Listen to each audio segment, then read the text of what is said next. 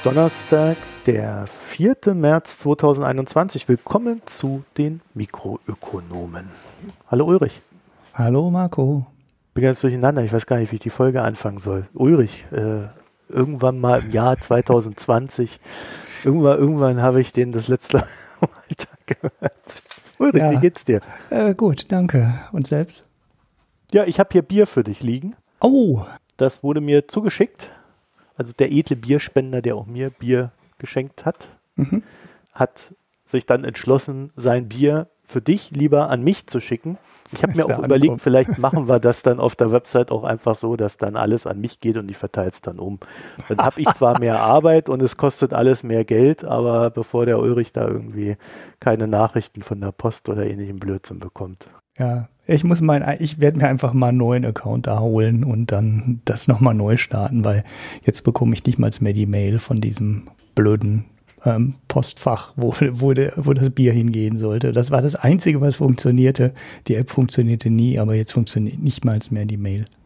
Naja. Ja, also die Deutsche Post immer wieder eine, ein schönes Erlebnis. Ja, die heutige Sendung heißt Die Frachtraten verlassen das sinkende Chip. Ausnahmsweise schon Sendungstitel. Sehr gut. Müppern auf Twitter hatte mir das äh, nahegelegt als kleiner Gag. Mhm. Und meine zwei Themen passen da ganz gut rein. Deins so indirekt auch. Und das muss dann damit ja, reinpassen. Ja. Und deswegen haben wir jetzt halt mal so einen Hörerinnen-Titel, mhm. den wir auch vorher schon wissen. Ja, ja also danke Möpern. Wir verlinken den Tweet.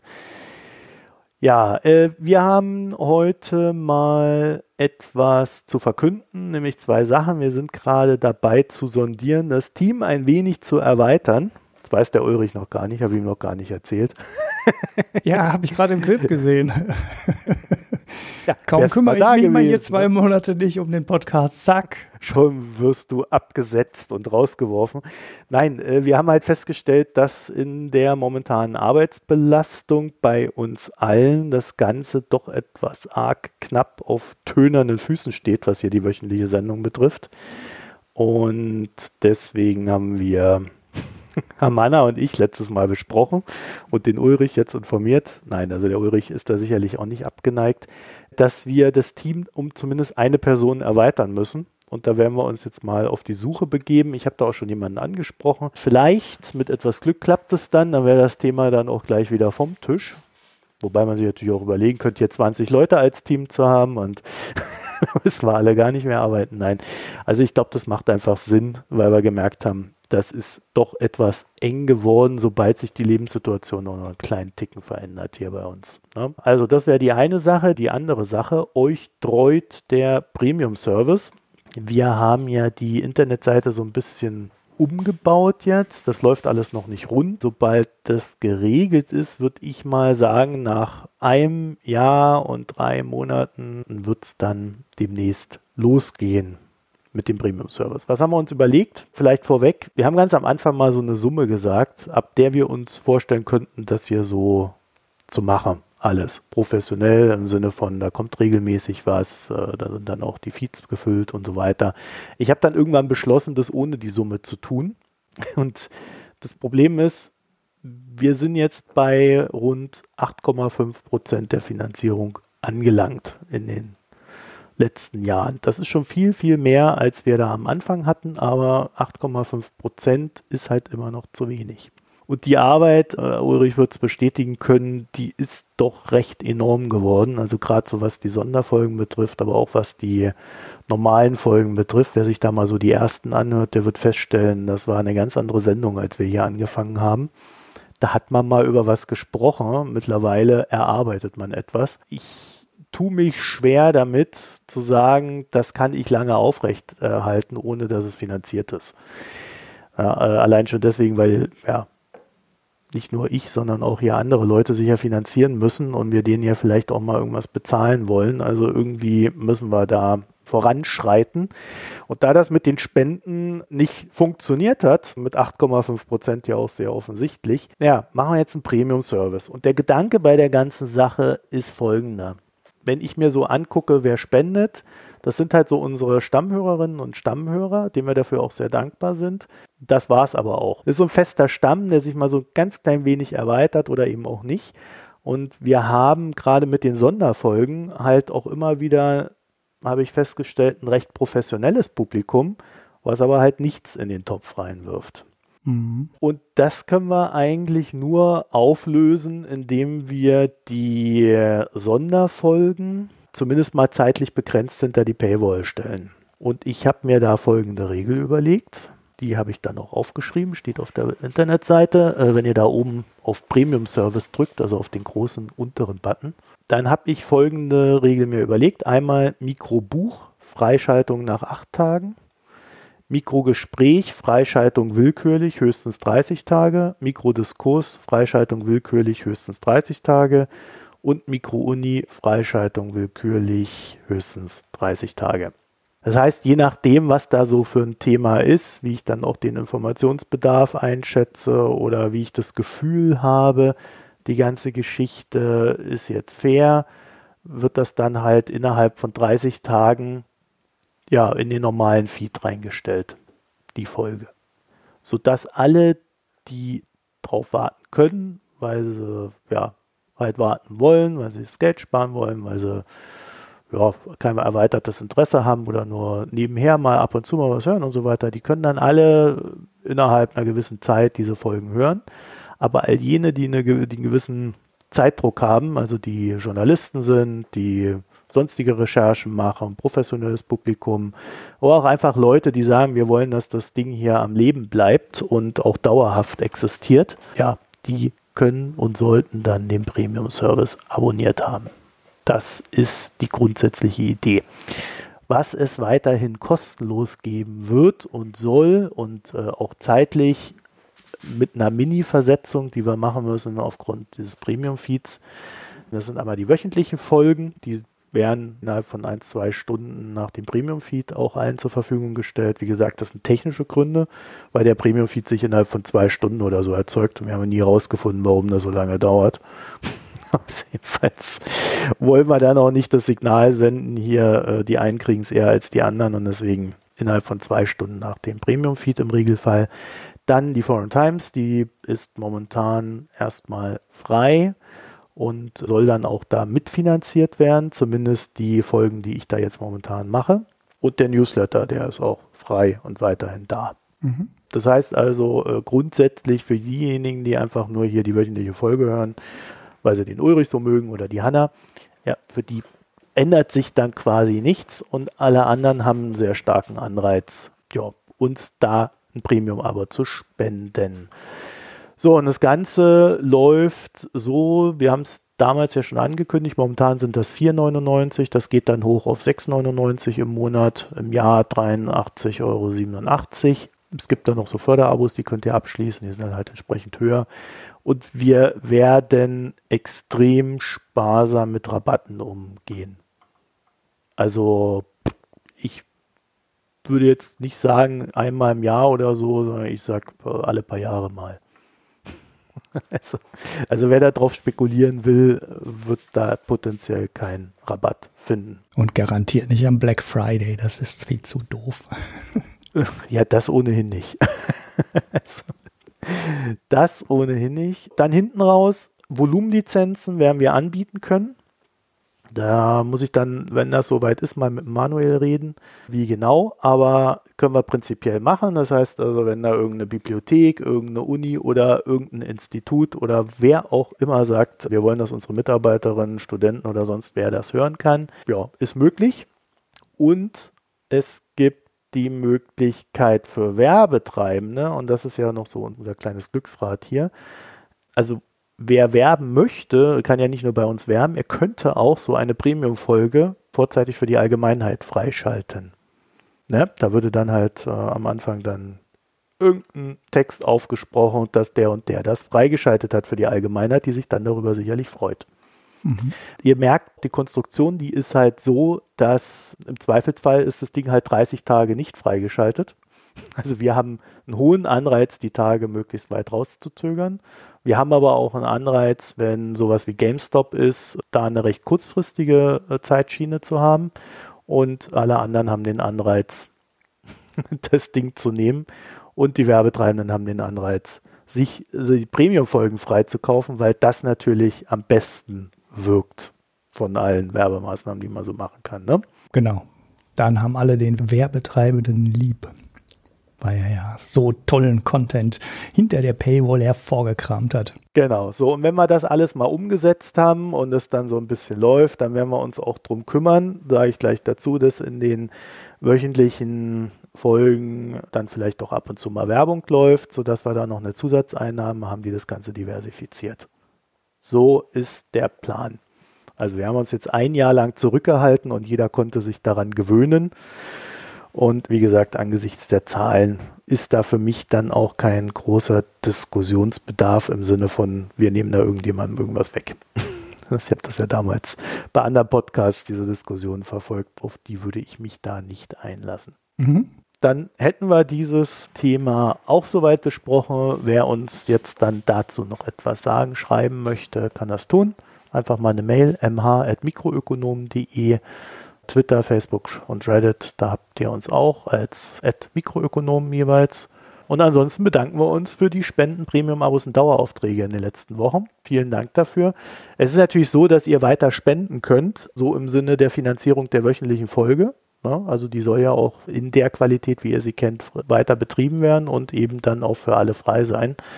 Und ich glaube, man merkt auch an den Themen, dass wir da jetzt nicht etwas Spezielles irgendwie reinpacken oder rausnehmen, sondern das ist einfach das, was wir machen wollen. Mhm, genau, Tesla.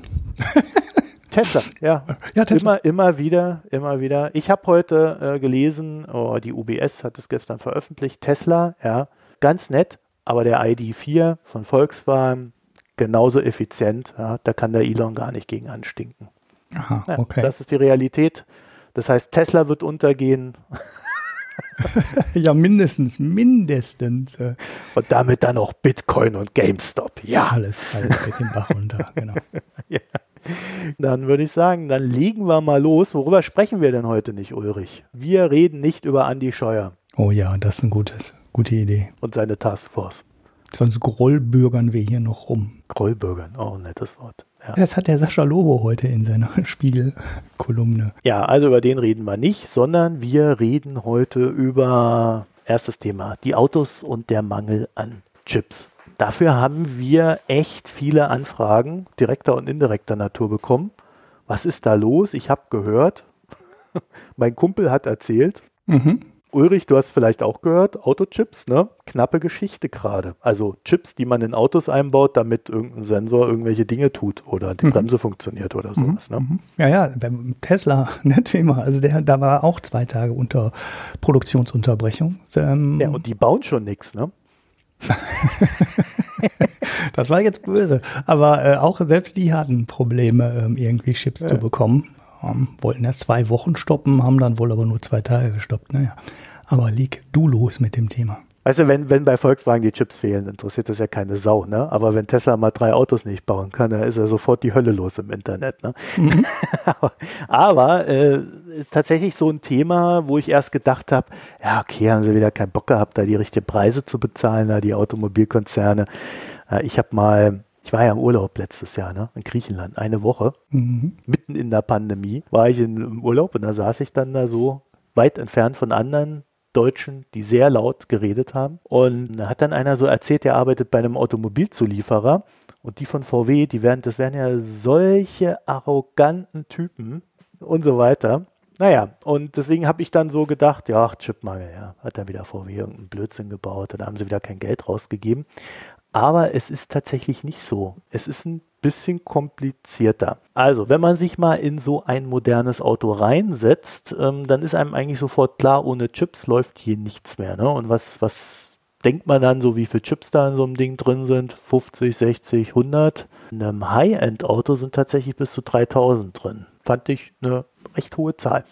Mhm. So, und äh, dann kommt man dann von dort ausgehend dann so auf 40 Prozent der Produktionskosten eines Autos werden durch Elektronik erzeugt und äh, Entertainment-Systeme.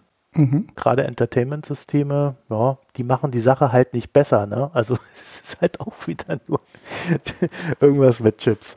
Und wie kommt das zustande? Wir erinnern uns, dass Anfang 2020 Corona ausgebrochen ist. Ne? Das ging dann hier so los im Februar, da wurde man mal so wach. Der Chinese hatte schon im Januar Probleme.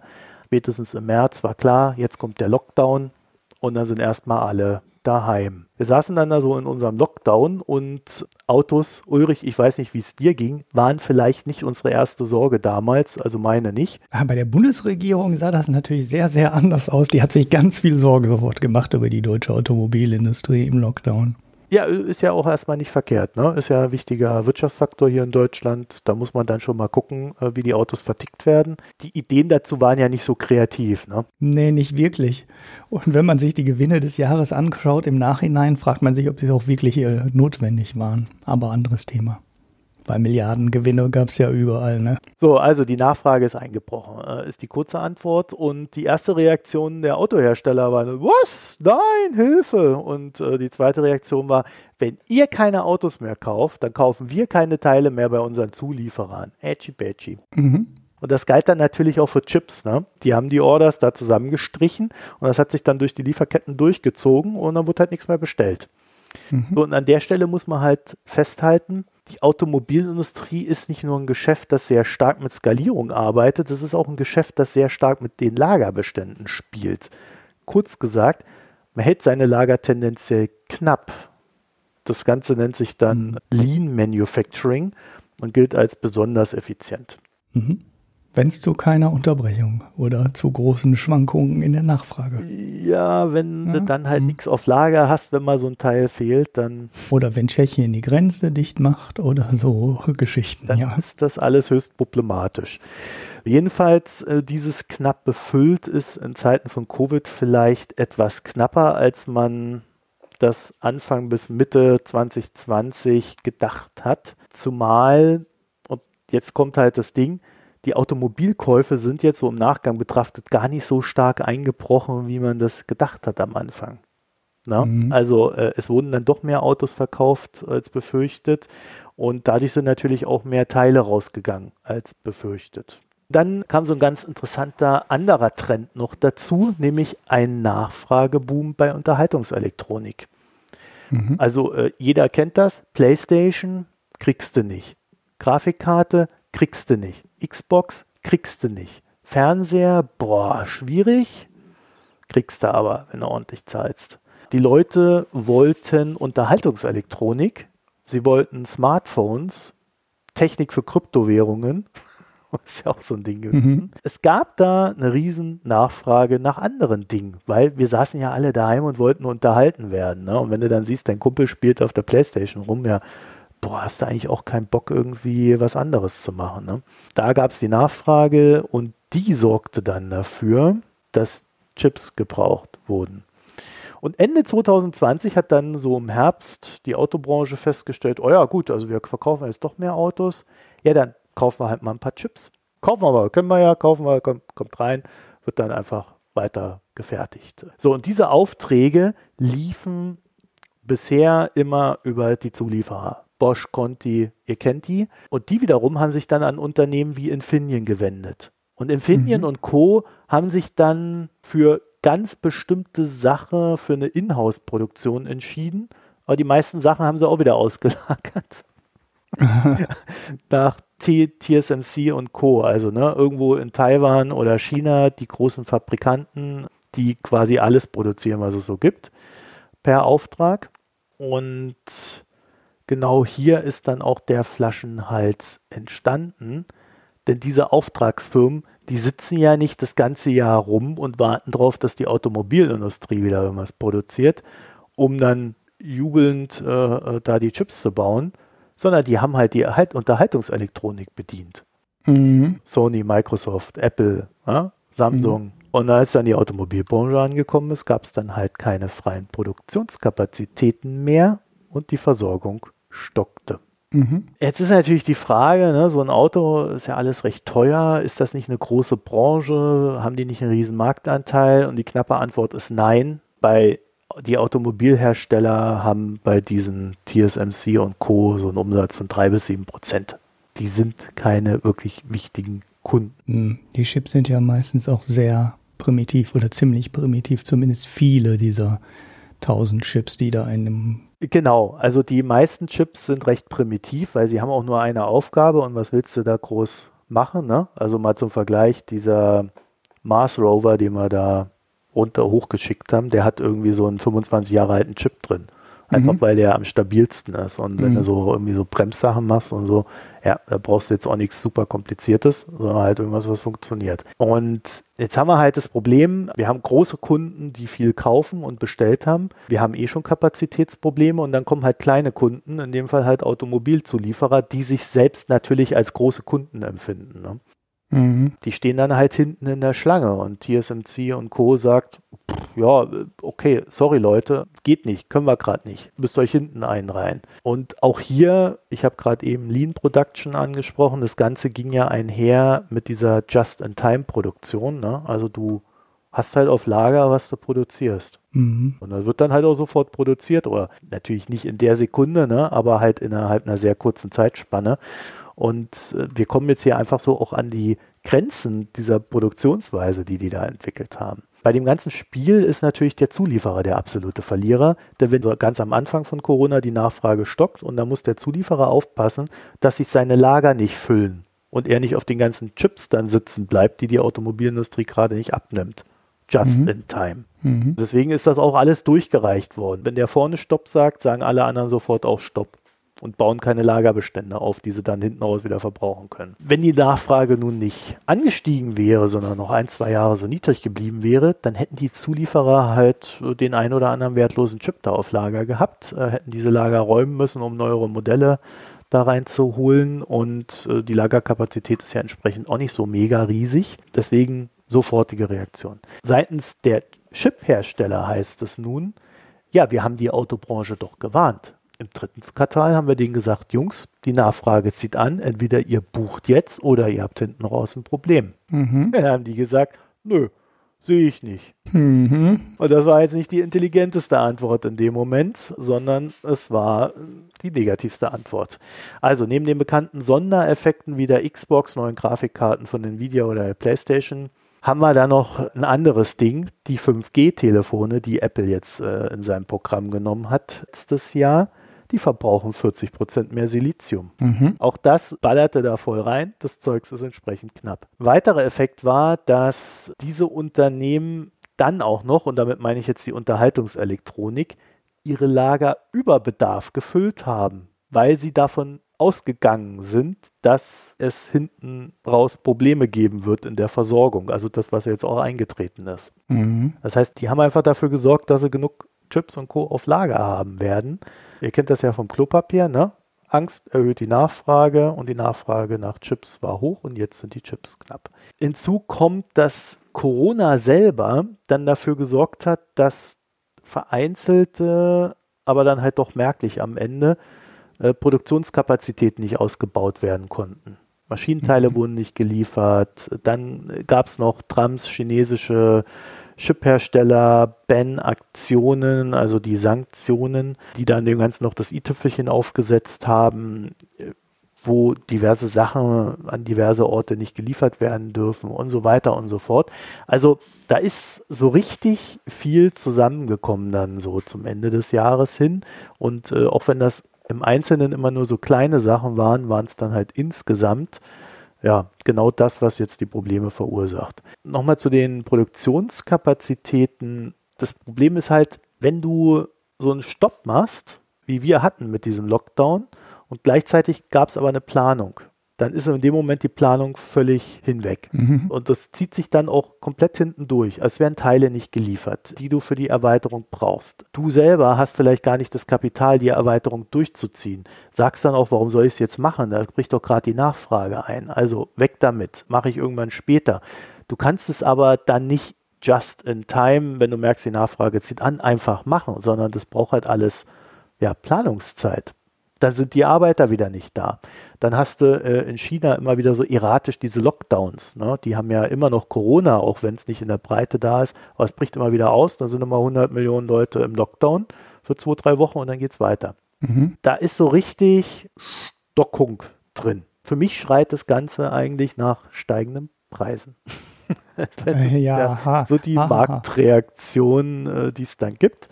Äh, etwas ist knapp, also steigt der Preis.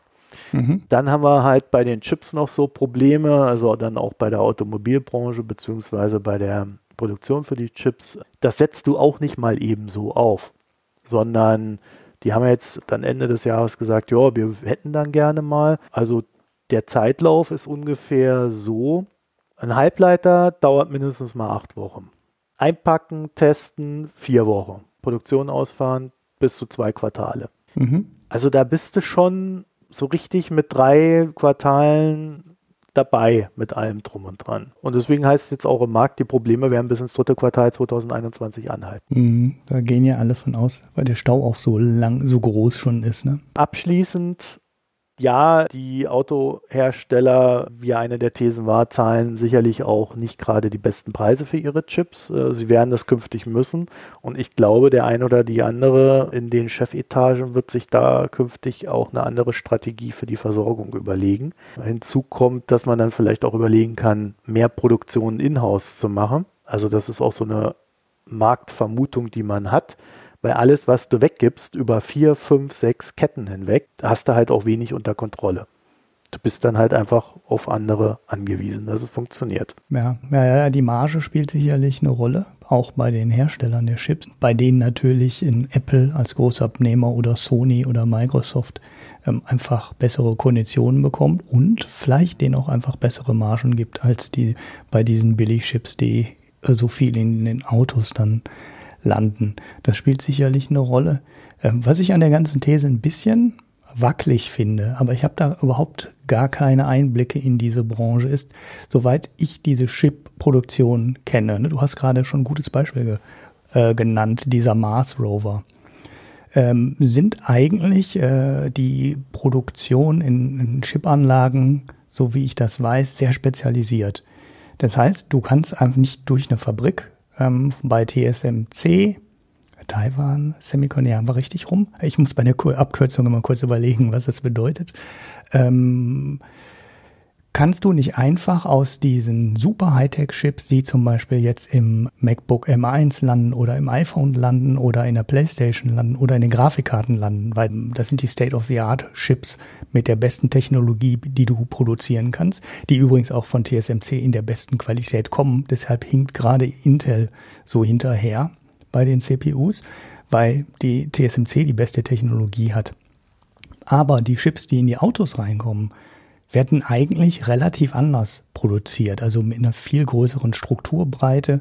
Und wenn man sich, also, ne, die sind nicht so fein. Ne? Und das ist eigentlich eine Technologie, die älter ist, die die für die Automobilchips verwendet. Sie kosten die Dinger halt oft auch nur ähm, unterm Dollar kosten die ja teilweise nur die Spezialchips, die da eingebaut werden.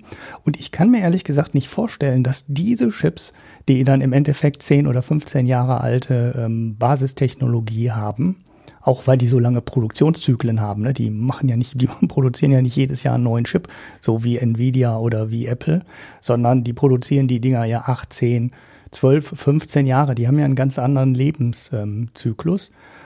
Und ich kann mir nicht vorstellen, dass die von den gleichen Anlagen runterplumpsen. Ich mag mich da irren bei meiner Einschätzung. Ich habe halt keinen keinen Einblick. Aber ich kann mir nicht vorstellen, dass aus den Produktionsstraßen, aus denen ein Spezialchip von Nvidia rausfällt, ein Chip, auch gleichzeitig ein Chip rausfallen kann oder danach rausfallen kann, der an die Automobilindustrie gehen soll. Ja, das ist richtig. Das ist ähm, grundsätzlich richtig. Mhm. Und ähm, es ist aber auch so, dass du die ähm, Produktionslinien bis zu einem gewissen Grad umbauen kannst für verschiedene Chip-Modelle.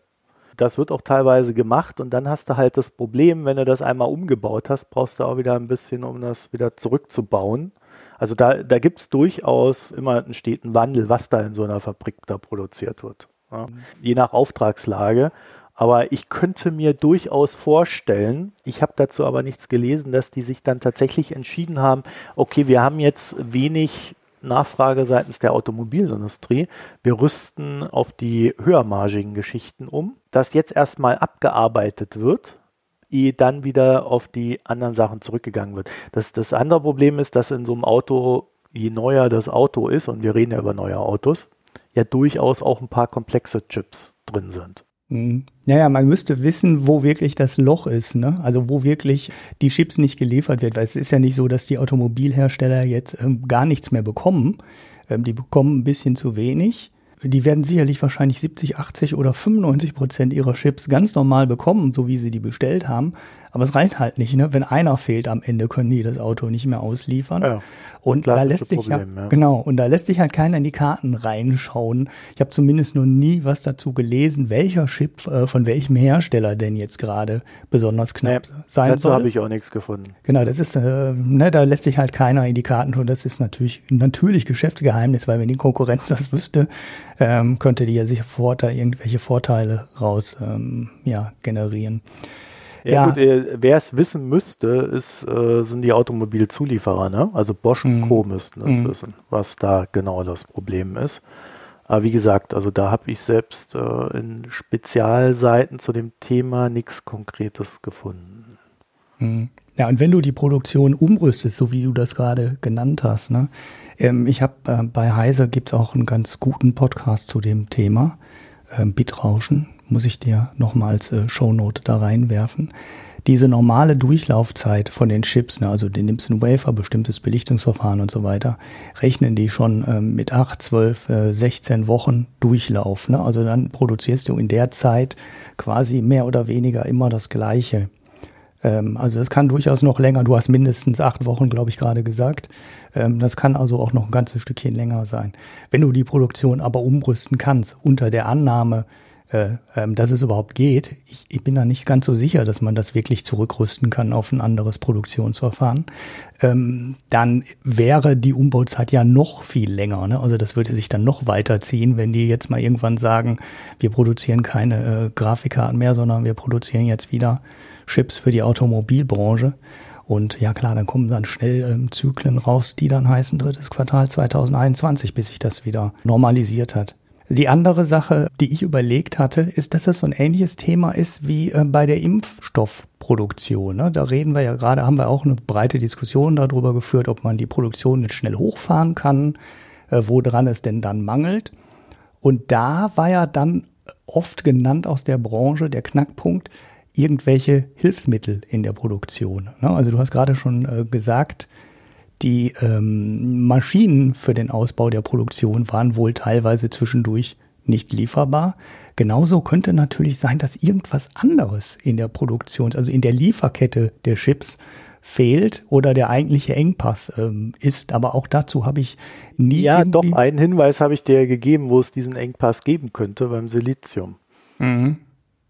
Ja, okay. Denn Sie, wenn, ja. Äh, da, da redet ja auch wieder keiner so richtig drüber. Man weiß nur, dass es eine sehr hohe Nachfrage nach Silizium rein produktionstechnisch jetzt gegeben hat. Und wir wissen auch, wie so ein Konzern wie Apple agiert. Äh, der geht nämlich her und versucht dann die Märkte leer zu kaufen, wenn er genau weiß, demnächst brauche ich mehr. Und das werden die jetzt schon länger wissen, dass sie dann mehr brauchen.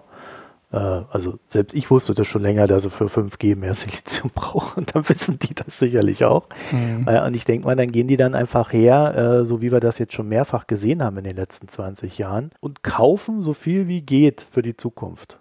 Mhm. Weil sie genau wissen, wenn dann alle loslegen, also wenn Samsung, Apple und so weiter plötzlich einen extrem hohen Bedarf an Silizium wegen 5G hat, was passiert dann? Nachfrage steigt wie blöd. Mhm. Und da ja. versuchen sie halt, sich ihre Marge durch frühzeitigen Kauf schon mal abzusichern. Mhm. Ja. Bis sich dann hinten raus der Markt normalisiert. So, und wenn du dann jetzt nochmal so, äh, so eine Automobilindustrie dazwischen hast, die äh, muss man ja auch dazu sagen, Automobile brauchen immer mehr, immer komplexere Chips. Also die werden dann auch entsprechende Rohstoffe brauchen. Äh, gerade wenn wir jetzt so, wenn wir jetzt über die Elektroautos reden, das ist ja dann doch nochmal was anderes als das, was jetzt produziert wurde, die letzten paar Jahrzehnte. Da könnte ich mir schon vorstellen, dass genau da ein Problem entstanden ist. Mhm. Ja, ist gut, dass du die Firma genannt hast. Die, die Produktion, die wollte ich jetzt eigentlich auch noch kurz einflechten. Äh, als klassischer Apple-Fanboy muss ich das ja quasi. Weil das ist die Firma, die seit, seit dem iPhone 4, ne, also da war eigentlich mal so eine Stelle, wo Apple massiv Produktionsprobleme hatte. Also zwischenzeitlich, ne? Die haben immer mal so ein Modell, was sie nicht liefern können. Aber die Firma hat definitiv verstanden, wie wichtig die Lieferkette ist. Und ich glaube, wenige Firmen achten so darauf, dass in der Lieferkette wirklich alles vorhanden ist und die bedenken alle Eventualitäten. Die Automobilindustrie ist ja fast fahrlässig in dieses Problem reingelaufen. Ne? Ja, und Tim Cook war ja tatsächlich dann auch dafür zuständig bei Apple. Genau, da kam er her, genau. Ja, mhm. dass er nämlich diese Lieferketten auch aufgebaut hat, die mhm. er jetzt da verwaltet. Also ich denke mal, er wird da von Anfang an ein sehr genaues Auge drauf haben, dass das alles funktioniert und entsprechend sich selber versorgt haben. Mhm. Ja, also könnte ich mir vorstellen, dass da zumindest ein Faktor ist. Ne? Es gibt, äh, müssen wir ja dazu sagen, es gibt immer nicht diesen einen Faktor, der jetzt etwas ausgelöst hat, sondern es gibt dann immer mehrere, die darauf hinleiten, dass dann so ein geknubbeltes Problem entsteht. Ja. Ja, ja, Katastrophen entstehen meistens nicht durch, eine, durch so einen Meteoriteneinschlag, sondern halt durch eine Aneinanderkettung von kleinen ziemlich, für sich ziemlich unwahrscheinlichen Ereignissen, die dann irgendwann zu einer Katastrophe sich dann zusammen äh, ja, addieren. Kommen wir zu Sven Giegert. Ja, kommen wir zur Steuertransparenz. Nur weil ich die Webseite hier verlinkt habe in den Show Notes. Ähm, äh, aber ich fand, das passt gerade so, als über die Katastrophe und so weiter geht. Ach so, ja, nein, der ist ja keine Katastrophe. Nein, wir haben mal ausnahmsweise mal eine positive Nachricht, also möglicherweise eine positive Nachricht. Wir haben ja hier schon häufig über Steueroasen gesprochen und ähm, auch vor allem darüber, dass äh, Steueroasen ja nicht irgendwie nur irgendwie komische Inseln in der Karibik sind, sondern auch ähm, Irland und die Niederlande, Luxemburg, Zypern und so weiter für bestimmte Dinge im Endeffekt auch Steueroasen sind. Da fragt man sich schon, wie kann die EU da immer so, ja, große Töne spucken und gegen ein paar kleine Länder stänkern und darüber schimpfen, die dann möglicherweise auf die Liste der äh, schwarzen Steueroasen setzen. Und da gibt's ja auch noch so eine Abstufung, ne? so graue Länder. Ähm, da hat man ja immer davon abgesehen, da irgendeine auch europäische, also EU-Mitglieder draufzusetzen, wobei Zypern, Malta, Irland, Niederlande, Luxemburg und so, nennen wir mal die äh, üblichen Verdächtigen, schon an vielen Stellen für bestimmte Sachen eine ganz klare Steueroase sind. Ne? Also diesen Double Irish äh, Sandwich oder irgendwie sowas, wo du das Geld dann halt schön in die äh, Steueroasen in die Karibik dann schieben kannst, aber de facto in den Niederlanden keine Steuern zahlst, in Irland kaum Steuern zahlst und dann das Geld irgendwo in einer Steueroase quasi unversteuert liegt. Und äh, ja, dann, was weiß ich, als Kredit wieder irgendwo hin vergeben wird, angelegt werden kann an den Finanzmärkten, whatever man dann damit machen kann. Es gibt dagegen schon seit längerem eine Initiative, die möchte, dass die Firmen, also die börsennotierten oder zumindest alle, die ähm, bilanzpflichtig sind und Auslandsniederlassungen haben, dazu gezwungen werden, eine Country-by-Country-Reporting für die Steuerzahlung und die Gewinne zu machen. Das heißt, die müssten in jedem Land einen einzelnen Gewinn ausweisen und ausweisen, wie viel Steuern auf diesen Gewinn bezahlt würde. Dann könnte man das, was ähm, Gabriel Zuckman zum Beispiel häufig macht, zu versuchen, wie viel Geld über Steueroasen fließt. Das sind ja dann nur so alles so Rückableitungen, die der versucht, viel direkter machen, weil man in dem Geschäftsbericht der Firma sehen könnte, wie viel Umsatz in dem Land, wie viel Gewinn in dem Land gemacht wurde und wie viel Steuern in diesem Land gezahlt werden. Dann hätte man viel bessere Möglichkeiten zu sehen, äh, was zahlen die Firmen denn jetzt eigentlich in Luxemburg an Steuern? Wie viel zahlen die jetzt eigentlich in den Niederlanden und Irland und so weiter? Im Moment ist es so, so, ja, rückableitend, ziemlich intransparent. Dadurch würde das ein ganzes Stückchen transparenter. Die politische Initiative versucht das schon länger zu machen. In der letzten Periode unter der, als Deutschland die EU-Ratspräsidentschaft hatte, da gab es den, den Ansatz schon mal. Es gab auch vorher schon mal Versuche die sind immer geblockt worden. Also es gab immer eine Liste von Ländern, äh, die das nicht wollte. Völlig überraschend tauchen auf der Liste der Länder, die dagegen waren oder sich enthalten haben, ähm, Irland, Luxemburg, Malta auf. Zypern ebenfalls auch. Bei Schweden, Tschechien, Ungarn wundert man sich ein bisschen. Früher war auch noch Österreich dabei auf der Liste. Interessanterweise nicht dagegen waren die Niederlande und halt sehr viel andere. Aber ähm, gegen diese Initiative war auch immer Deutschland. Also Deutschland war einer der Bremser. Deutschland war auch jetzt bei dem neuen Antrag und dem neuen Versuch ähm, das ins EU-Parlament zu bekommen und äh, dort als Gesetz zu beschließen. Wieder Bremse und hat sich dagegen gewehrt. Die SPD hätte vielleicht ganz gerne zugestimmt, hat sich aber nicht getraut, weil sie ja in einer Koalition mit der CDU, CSU.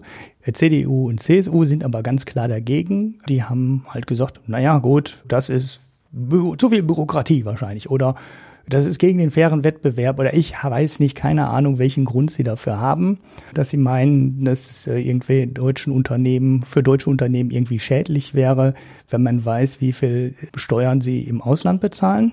Aber sie waren dagegen. So, jetzt sind aber zwei Länder bei dem neuen Antrag übergesprungen auf die andere Seite und das war Slowenien und Österreich. Und damit ist dieser Antrag jetzt durchgekommen. Der wird jetzt in diesen Trilogverhandlungen weiter diskutiert werden. Es war übrigens nicht äh, letztes Jahr, das stimmt gar nicht, ich bin gerade im Jahr verrutscht, weißt du, das ist 2021. Ich bin, das war Ende 2019, dass ein äh, ähnlicher Text schon mal vorgelegt wurde, der ist aber hier nicht durchgekommen. Jetzt ähm, im Februar, Ende Februar ist er durchgekommen und jetzt wird er wirklich halt auch verhandelt werden und es gibt eine durchaus realistische Chance, dass dieses Ding dann im EU-Parlament beschlossen wird. Wie gesagt, es wird erst vorher noch verhandelt Oft sind da Gesetze schon zur Unkenntlichkeit irgendwie verstümmelt worden, wo man dann nachher nicht mehr wusste, warum gibt's das eigentlich?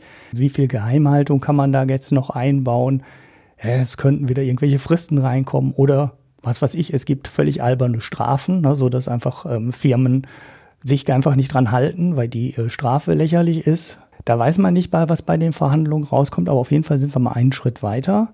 Und es gibt jetzt eine Chance, dass wir demnächst mehr Einblick in die Steuerzahlung von internationalen, also vor allem von europäischen Konzernen bekommen. Und das wäre schon ein guter Schritt, weil das ist eines der großen Probleme, die wir, glaube ich, haben, dass viele große Firmen nicht die Menge, also es ist ja sowieso nicht so, als hätten die den Spitzensteuersatz, den eine Einzelperson hat in Deutschland, den haben die ja schon sowieso, den zahlen die ja sowieso schon nicht, aber selbst das, was sie bezahlen, müssten, wird halt äh, sehr häufig nicht bezahlt und sich drumherum gedrückt.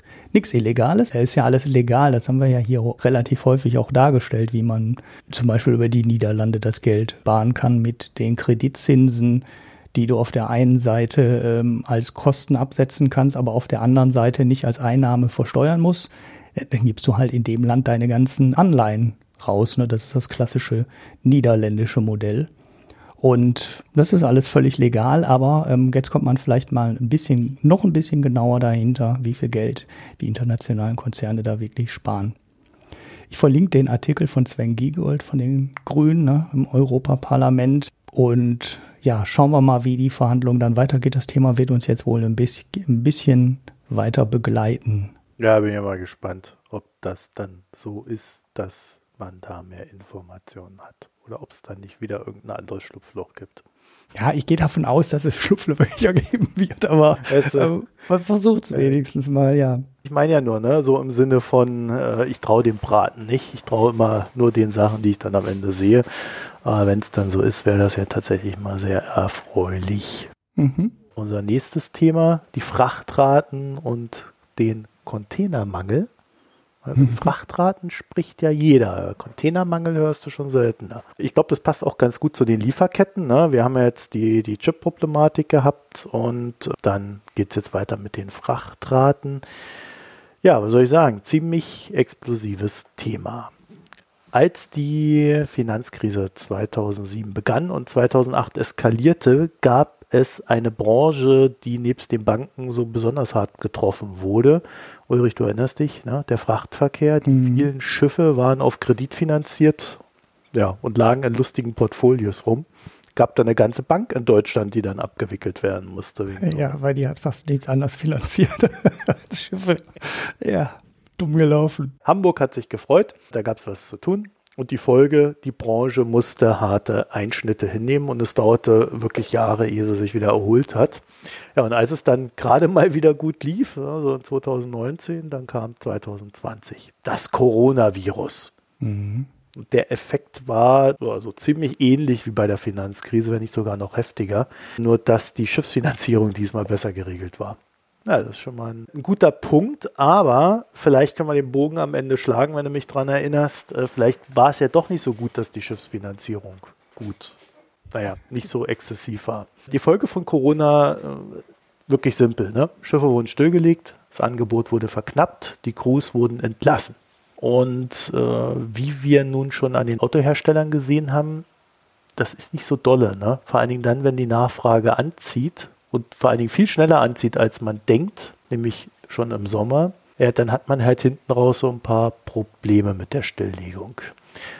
Und Daran glaubte natürlich keiner. Das Virus tobte, es tobt ja eigentlich auch immer noch. Die Regierungen geben aber Geld aus. Und so richtig glaubt natürlich keiner, dass das jetzt ewig dauert mit diesem Geldausgeben der Regierungen. Und so mancher vermutet, das dicke Ende kommt noch. Ne? Also so die Insolvenzen werden verzögert, die ganzen Kurzarbeiter, vielleicht muss da die Hälfte irgendwann doch entlassen werden und so weiter und so fort. Ja? Und dann haben wir jetzt noch den Effekt gehabt, dass natürlich mit dem chinesischen Neujahr wir alle wussten, ja, da arbeitet der Chinese nicht, da wird also wenig produziert. Und wenn wenig produziert wird, ja, dann kann man ja so einen Auftragsberg auch einfach mal abarbeiten, wenn man da so ein paar Kapazitäten nicht hatte in der Vergangenheit.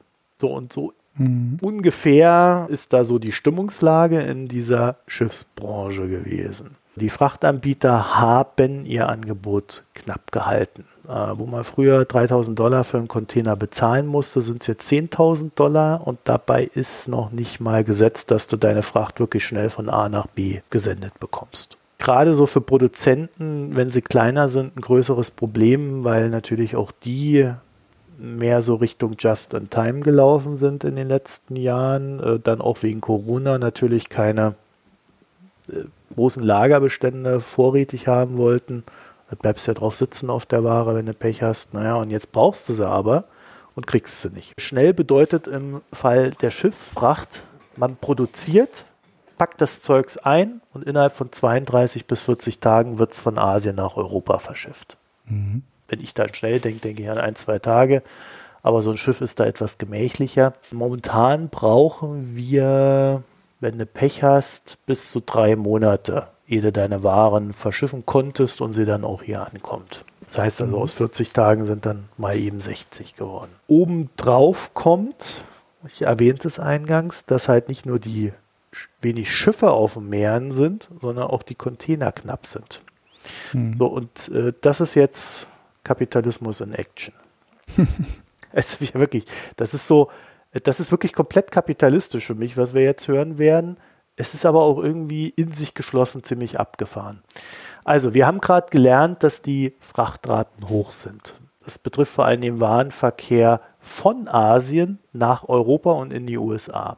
Mhm. Von Europa oder den USA nach Asien sind die Preise für Frachtraten nicht sonderlich hoch. Das heißt, es ist überhaupt nicht attraktiv, das umgekehrt zu betreiben, den ganzen Kram. Mhm. So, jetzt denkt man sich, ja, äh, müssten jetzt nicht irgendwie die Frachtraten äh, in Europa dann auch ansteigen und in den USA. Also der Weg umgekehrt.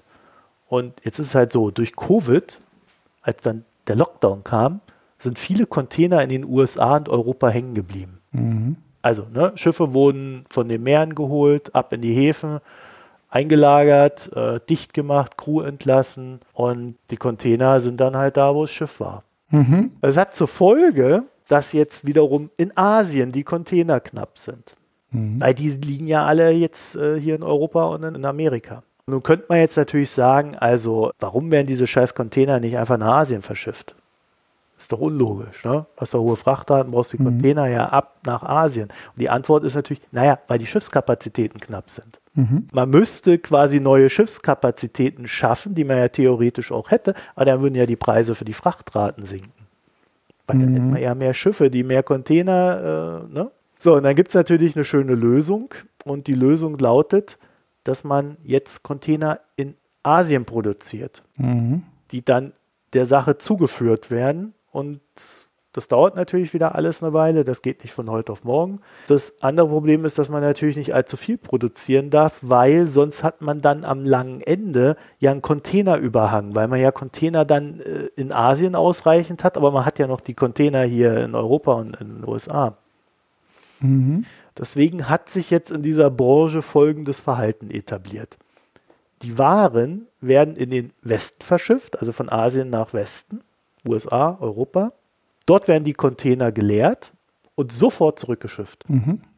Sofort zurück. Also statt so ein paar Tage dann auf die Befüllung zu warten mit Waren, die dann zurückgehen, ne, da hat man dann so was weiß ich, 30 Prozent vielleicht befüllt.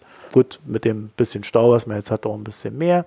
Und dann sagt man aber, nee, ehe ich dann noch in Asien da die Container entleeren muss und da nochmal rumwarte, lieber die leeren Container zurück, dann können die mit den Waren aus Asien befüllt werden und das lohnt sich aufgrund der Frachtraten ohnehin viel mehr und dann ab zurück in die USA oder nach Europa. Mhm. Aber hat natürlich dann zur Folge, ich habe es eingangs erwähnt, die Planung ist momentan eine absolute Katastrophe und zwar für diejenigen, die produzieren. Also du kannst momentan nicht sicher im Voraus buchen, denn selbst wenn du irgendwie einen festen Termin gebucht hast und sagst, ja, also hier in vier Monaten habe ich mein Zeugs fertig, das erste was du hörst, ha, vier Monate?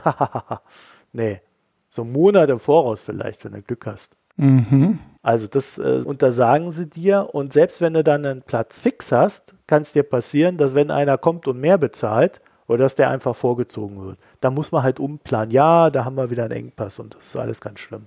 Das heißt, die Produzenten können sich nicht auf die Planung verlassen. Es ist momentan einfach nur teuer und äh, man braucht lange, ehe die Waren rüber transportiert werden. Bei so Artikeln, wo es wirklich ums Geld geht, lohnt es sich teilweise gar nicht mehr, sie dann rüberzubringen. Das heißt, du stehst dann immer vor der Entscheidung, mache jetzt die Verluste dadurch, dass ich das Zeugs rüberbringe oder dadurch, dass es hier rumsteht. Mhm. Lagerkapazität, ne, kostet ja auch alles Geld. Und da musst du so eine Entscheidung treffen und du hast aber bei so manchen Produkten nur so eine ganz kleine Spanne, wo du anheben kannst, sonst kauft die keiner mehr. Also mhm. TINF. Mhm. Grundsätzliches Problem, je kleiner der Produzent, desto schlechter ist die Chance auf Planung.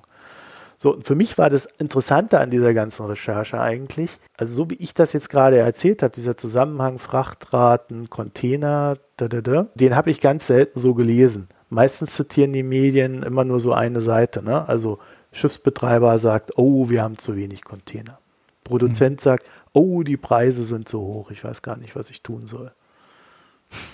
Dass aber diese Schiffsbetreiber und dieser Containermangel irgendwie zusammenhängen, habe ich jetzt nicht sonderlich oft gefunden. Schade eigentlich. Selbst wenn die Chips produziert worden wären, die die Automobilindustrie jetzt gerne hätte, ganz so einfach hätten sie die jetzt auch nicht hierher gekriegt. Hm. Ja, wobei die Chips ein relativ kompaktes Produkt sind. Ne? Also da kriegst du in Container halt schon richtig, richtig viel rein.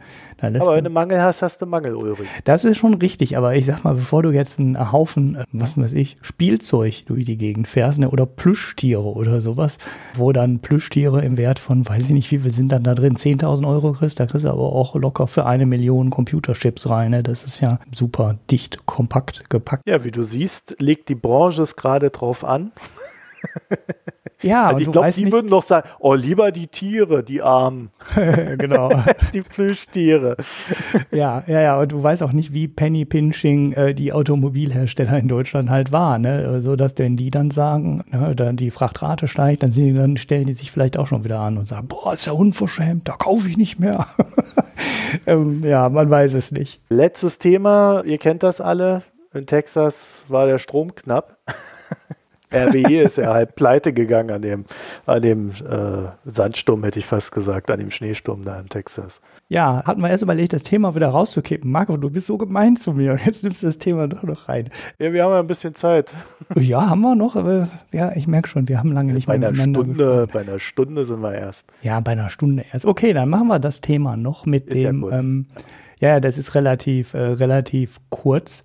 Das ist ein schönes Beispiel für einen deregulierten Markt, der alles für den Verbraucher besser machen sollte. Texas ist ja sowieso ein lange äh, schon republikanischer Staat und da sind manchmal auch sehr, ja, sag ich mal, sehr, äh, wie soll ich sagen, starke, äh, freiheitsliebende Republikaner an der Macht.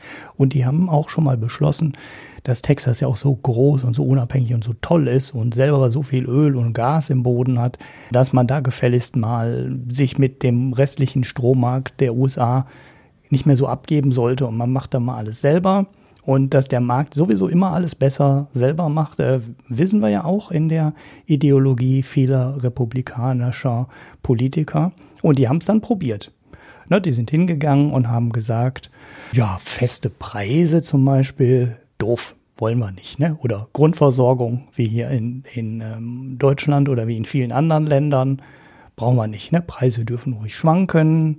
Äh, mit der Grundversorgung, das soll sich am Markt regeln, was der Verbraucher am liebsten ähm, hätte. Ne? Da kann sich das dann ja unter vielen Anbietern auswählen. Und das hat dann dafür gesorgt, dass es in Texas nur noch sehr wenige Vorschriften gibt, ähm, was die, das Stromangebot angeht. Ne? Also die, die Anbieter können wirklich hingehen und jeden Tag einen anderen Preis nehmen bei den Endverbrauchern. Sie müssen ja den Strom halt auch nur eingeschränkt garantieren und sie haben offensichtlich auch dafür gesorgt, das weiß ich allerdings nicht, ob das vorher auch schon immer so war, dass der Strommarkt in Texas relativ wenig Verbindungen in die anderen Bundesstaaten der USA hat und ziemlich autark ist. Ne? Also es gibt die großen Austauschknotenpunkte mit anderen Bundesstaaten nicht. Ähm, denn in den USA bekommt halt zum Beispiel relativ viele Bundesstaaten den äh, Strom von den großen Seen, von den Wasserfällen ne, oder von den Flüssen, die da sind. Da kommt äh, fast äh, die gesamt, der, fast der gesamte ähm, Wasserstromanteil kommt da aus der Ecke. Texas will da aber nicht so wirklich was mit zu tun haben. Die haben gesagt, wir machen das alles selber, wir können das alles selber, wir machen das alles billiger. So, das haben sie gemacht, irgendwie vor 20 Jahren beschlossen und jetzt hatten die da diesen großen Schneesturm.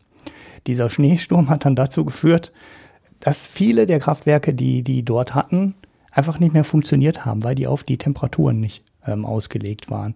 Teilweise scheiterte das wohl schon an der Gasförderung, aber wirklich an der Quelle, wo das Zeug aus dem Boden stammte, wo sie einfach die Anlagen stilllegen mussten, weil die bei den Minustemperaturen, die dann in Texas dem Schneesturm waren, einfach nicht mehr funktioniert haben. Und manchmal und häufig kam dann noch dazu, dass die Gaskraftwerke einfach nicht mehr funktioniert haben, auch temperaturbedingt nicht mehr funktioniert haben. Immerhin, eine Sache war gut, die Stromversorger haben den Strom kontrolliert abgeschaltet und nicht unkontrolliert. Das war ungefähr das einzig Positive. Aber sie hatten in der Spitze Ausfälle von 37 Gaskraftwerken, die gleichzeitig ähm, keinen Strom mehr produziert haben.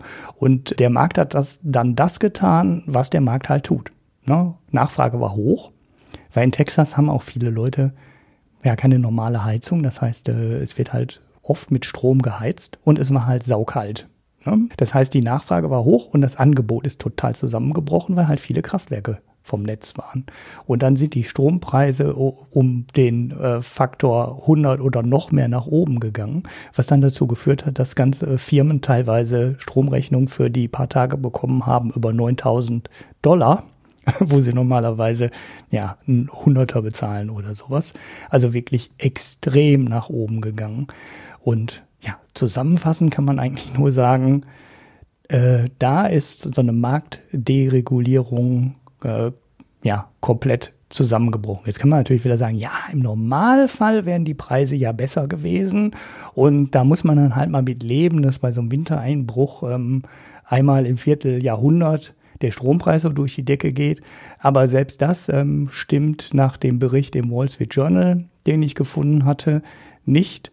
Und da wurde berechnet oder, oder vermutet, dass die Stromverbraucher in Texas über die letzten 20 Jahre ungefähr, dass die Stromversorger in Texas etwa 28 Milliarden Dollar mehr bezahlt haben, als die Stromverbraucher in angrenzenden Bundesstaaten hätten zahlen müssen. Ne, also es war jetzt kein einmaliges Ereignis, dass der Strom in Texas teuer war und die Stromversorgung zusammengebrochen ist und der Preis so hoch war.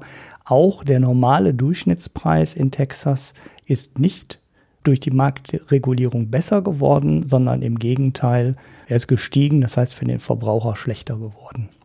Und das finde ich schon ganz bemerkenswert, dass die Entwicklung da so eindeutig gegen die Deregulierung des Strommarkts spricht. Aber das ist ja eigentlich logisch, ne? Das ist ja so eine Branche, wo du dann weniger Anbieter hast, gut verteilter Markt. Ja, ob die sich dann noch direkt absprechen oder indirekt, ist ja egal. Das ist ja immer das Problem, wenn, also Märkte funktionieren ja im Regelfall ganz gut, äh, solange kein Sonderereignis kommt. Das Problem ist, es gibt halt regelmäßig Sonderereignisse.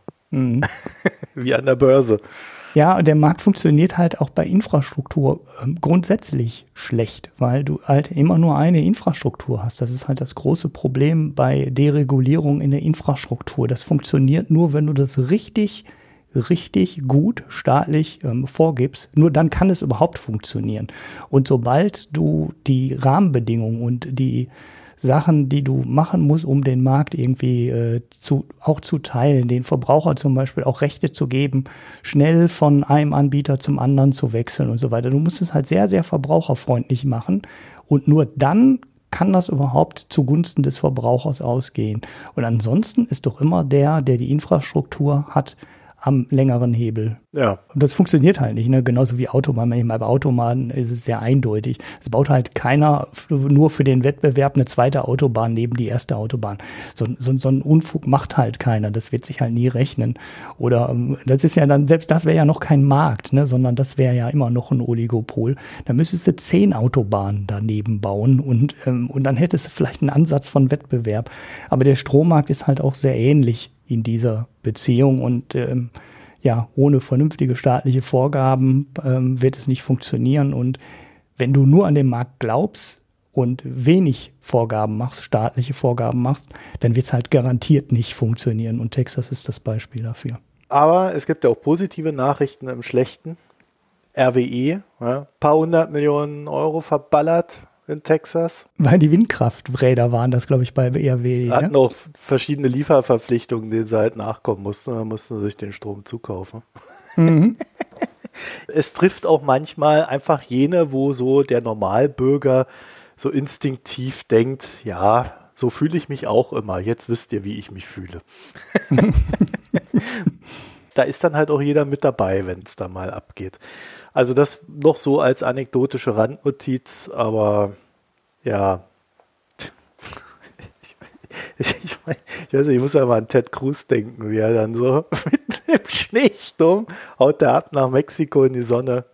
Ja, ja, auch, auch, auch grandiose Aktion.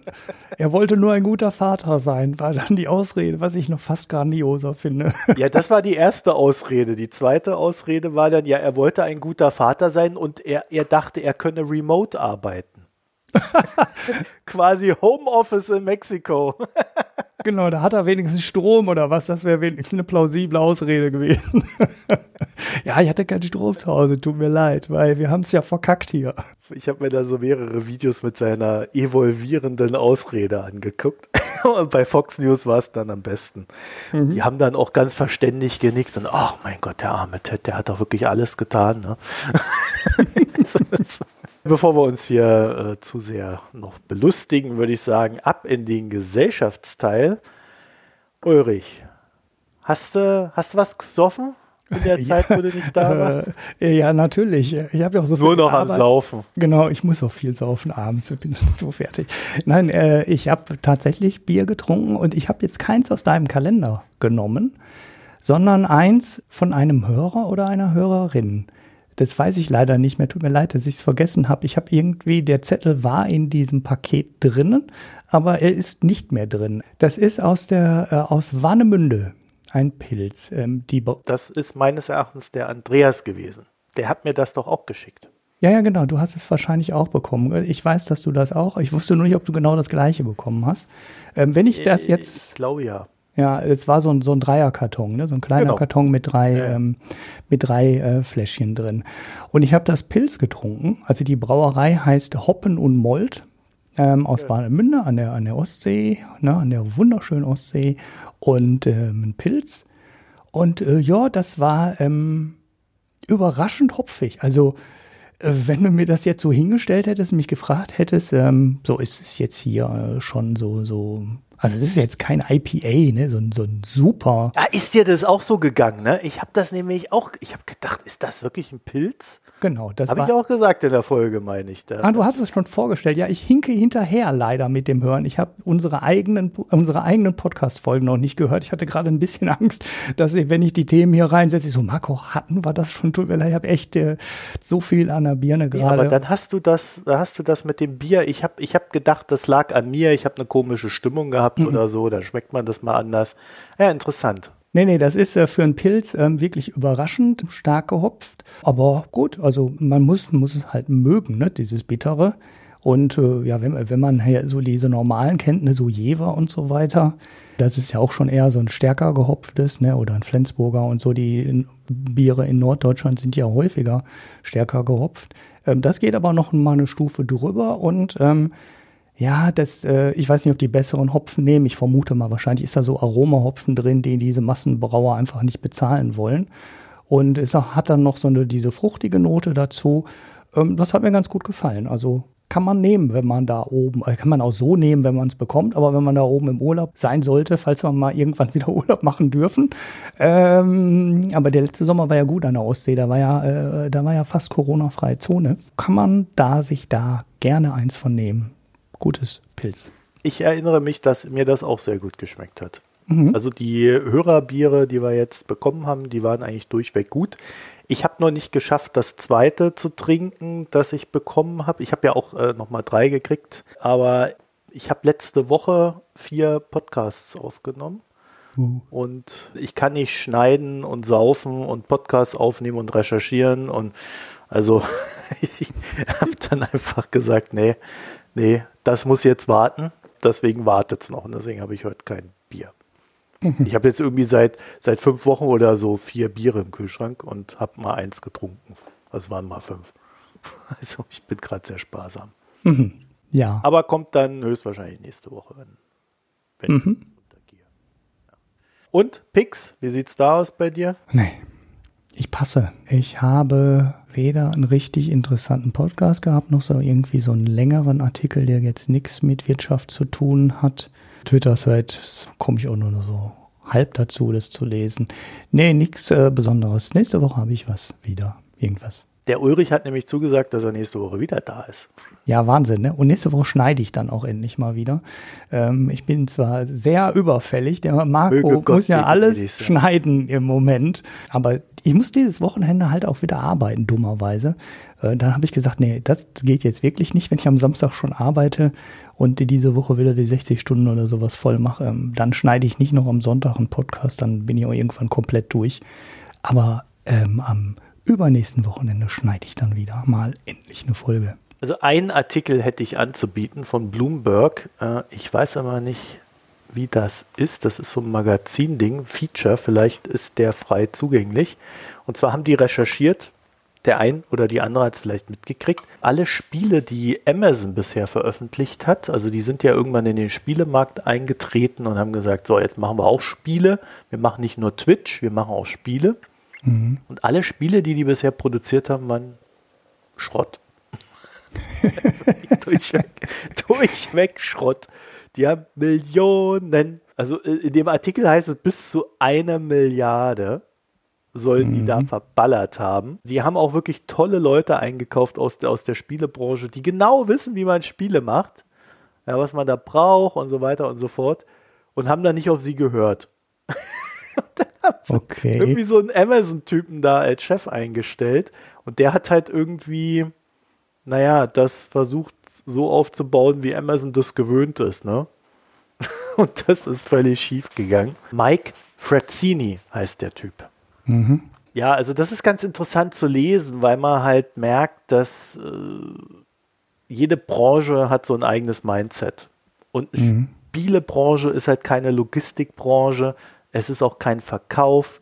Es ist auch kein, äh, ich entwickle ein Kindle, wo du, also keine Hardware, wo du gut lesen kannst, sondern du musst halt einfach Spiele machen, die den Leuten Spaß machen. Mhm. Egal wie. Und das haben die ja bisher einfach nicht hingekriegt. Und sie haben ja noch so zwei, drei Sachen in petto, bei denen es auch nicht gerade gut aussieht. Bin ich mal sehr gespannt, ob sie dabei bleiben werden, Spiele entwickeln zu wollen. Oder ob sie das nicht einfach anderen überlassen. Mhm.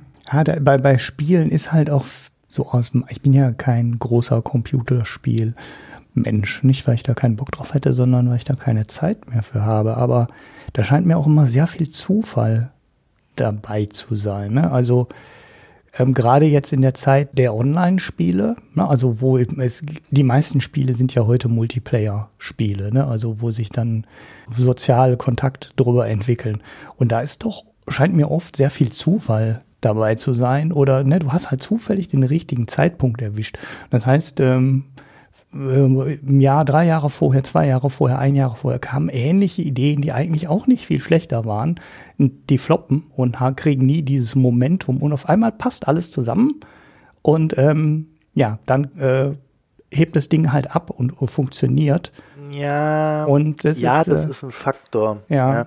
Also das, das Problem, das grundsätzliche Problem bei Spielen ist einmal, dass die Entwicklung wirklich, also das muss man schon gut durchplanen und man kann sich da sehr gut verheddern.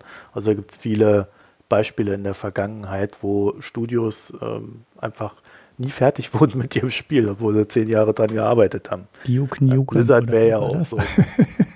Beispiel, was? Dieses Duke Nukem oder wie, wie hieß nochmal das Spiel, was ja, ja, fertig Duke wurde? Nukem Forever hieß es genau. dann. Dann wurde von irgendjemandem mal fertiggestellt, der da noch ein paar Euro dran verdient hat. Das Ding ist, also die meisten Spiele, die ich spiele, da merkst du halt, dass die einer gewissen Schematik entsprechen. Mhm. Wenn du das zum ersten Mal spielst, merkst du das nicht. Wenn du das fünf, sechs Mal machst, merkst du, okay, das ist jetzt so und so. Da merkst du richtig, äh, gerade so auch bei, bei Spielen, wo dann so mit, mit äh, Statistiken im Hintergrund auch gearbeitet wird, Stärke des Charakters und so weiter, da merkst du halt richtig, wie die Zahlen auf die Spielewelt einwirken. Mhm. Und das macht dir, wenn du das erstmal erkannt hast, irgendwie keinen Spaß mehr. Weil das einfach, es ist ein Schemaspiel. Und das hast du sehr oft. Dann hast du bei dem MMO, was sie da gerade entwickeln, da ist halt das Problem, dass sie überhaupt nicht in der Lage sind zu begreifen, dass du das für eine Zielgruppe irgendwie machen musst. Sondern sie wollen alle bedienen. Sie wollen Mhm. alle glücklich machen. Dadurch hast du aber überhaupt keine Verklarung und nichts ist wirklich gut von dem, was sie da tun. Und äh, so kannst du halt da durchgehen und wirst halt feststellen, dass die Herangehensweise halt, von, also das Prinzip, was sie da fahren, halt einfach nur grundsätzlich falsch ist. Das kannst du bei Amazon machen, dass du alle Kunden glücklich machst, ne? Aber bei Spielen musst du dich halt auf etwas konzentrieren. Mhm. Und solche Sachen stehen da halt alle drin, auch so ein bisschen geschichtlich, historisch und das ist ja auch eine ordentliche Summe, die sie da reingesteckt haben, aber bisher nicht sehr erfolgreich. Also deswegen so als Artikel auch mal, ja, um zu sehen, dass so ein Unternehmen wie Amazon am Ende halt doch nicht allmächtig ist, ne? sondern sie scheitern dann halt teilweise an sehr banalen Dingen. Ja, interessant, weil sie ist ja bei Prime, naja, vielleicht nicht so gut hinbekommen wie, also bei Prime Video, nicht so gut hinbekommen wie Netflix, aber doch einigermaßen brauchbar schaffen, so Seriencontent und, und Filmcontent zu erzeugen. Mhm. Sollte man meinen, sie hätten das so ein bisschen verstanden. Weil ja doch Computerspiele und Serien und Filme relativ ähnlich sind, finde ich zumindest. Ah, nee. Ne? Nee, nee, Nein? nee. Ja, ja, du widersprichst mir da natürlich als m, viel Computerspieler, ja. Also ich muss sagen, bei Amazon Prime habe ich jetzt zum ersten Mal, das ist auch schon eine ältere Serie, wo ich, wo ich meine Serie jetzt gucke. Man in the High Castle. Mhm. Ziemlich abgefahrene Serie, muss ich sagen. Äh, Die Grundannahme oder die Grundidee ist, äh, Hitler hat gewonnen. Und dann haben sie irgendwie die USA so aufgeteilt zwischen Japan und, und Hitler. Es ist schon ziemlich abgefahren, das Ding.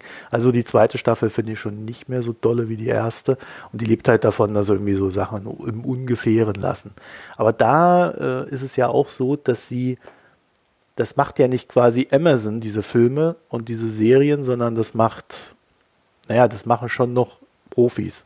Und äh, hier bei dieser Spielegeschichte merkt man halt, dass da Amazon selber zu viel reingefuscht hat. Also sie waren nicht bereit, auf die Profis zu hören. Na gut, das ist Sonst hätten sie einige, einige Sachen ähm, halt anders gemacht und nicht so verdaddelt und verhauen, wie sie es getan haben. Naja, da Ja. brauchst du halt Leute, die das richtig leben und auch so ein bisschen durchgeknallt sind, wenn man die Leute kennt, die manche Computer. Die haben sich Top-Leute eingekauft, ne? die haben dann einfach nur nicht auf die Top-Leute gehört. Gut, ja, ja, dann nützt es nichts, Top-Leute einzukaufen, wenn man nicht auf die hört, ja. Also irgendwie so ein bisschen komisch. Naja, den verlinken wir euch und nächste Woche erzähle ich euch dann mal von meiner Lieblingsserie. Ah, oh, Cliffhanger, die Profi. Ja, hab ich, ich habe, ich habe, ist ja Staffel 2 jetzt draus.